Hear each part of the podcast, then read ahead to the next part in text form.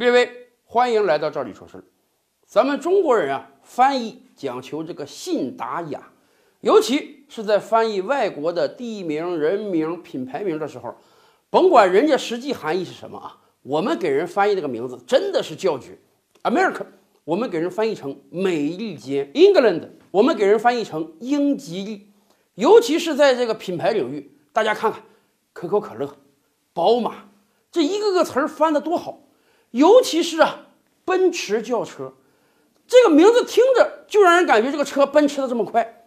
可是，如果我们实际去看看德文或者英文原文的时候，它还真不应该被翻成奔驰、奔驰，它真的应当被翻为笨死。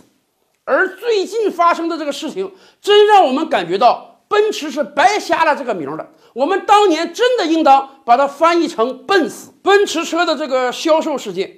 相信很多网友都看过了，不光看过，我们的网友真是有才，我们编出了几十个各种各样的段子歌曲来嘲讽这件事情，甚至有的远在德国的网友，人家更厉害，人家直接到奔驰德国总部去投诉，还找德国当地人来询问这个事情。如果你买了这样一辆车，人家就给你换发动机，你同不同意？谁能同意呀？甚至有很多地方的奔驰 4S 店。现在都必须把这个机关盖给开开了。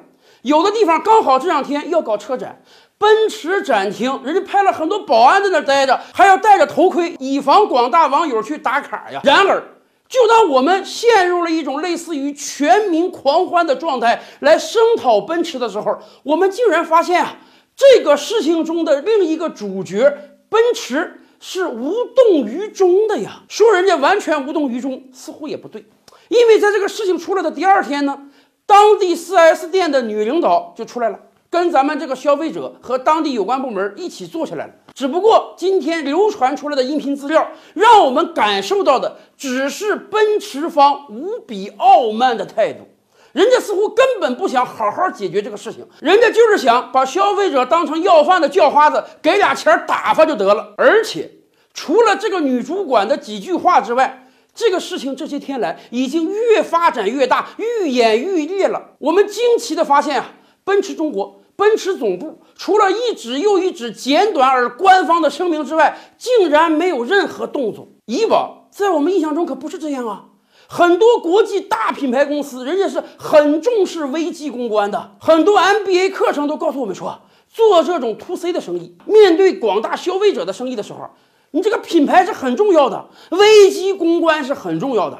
出现了任何有损于品牌声誉事情的时候，一定要在第一时间把火苗掐死啊！然而没有，奔驰方面几乎没有任何动作，好像这个事儿是宝马的，跟人家没关系。为什么奔驰方面这么无动于衷？是他们傻吗？是人家没有处理流程吗？是奔驰方面不懂危机公关吗？当然不是，原因很简单。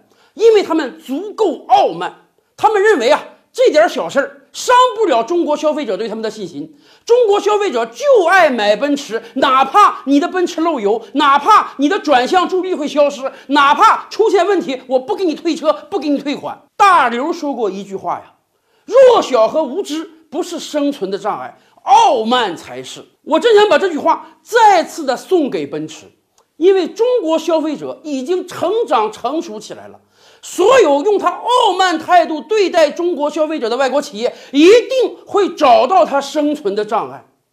曾几何时，三星手机在中国市场独占鳌头，一家手机市场占有率就超过百分之二十。然而怎么样？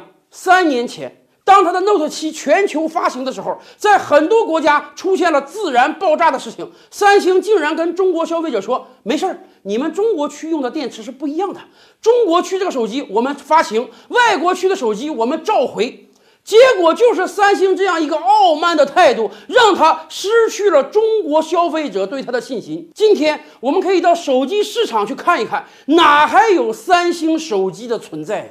从百分之二十的市场占有率到连百分之一都没有了。三星是个大公司，三星的手机也很好用，三星手机今天在中国区以外卖的也非常好，足以叫板苹果。然而，中国市场已经没有了它的份额。奔驰车也好，奔驰在美国、在德国卖的也很好，在中国卖的更好。可是，如果你还是这种傲慢的态度的话，阴见不远。在夏后之事，难道你不会成为另一个三星吗？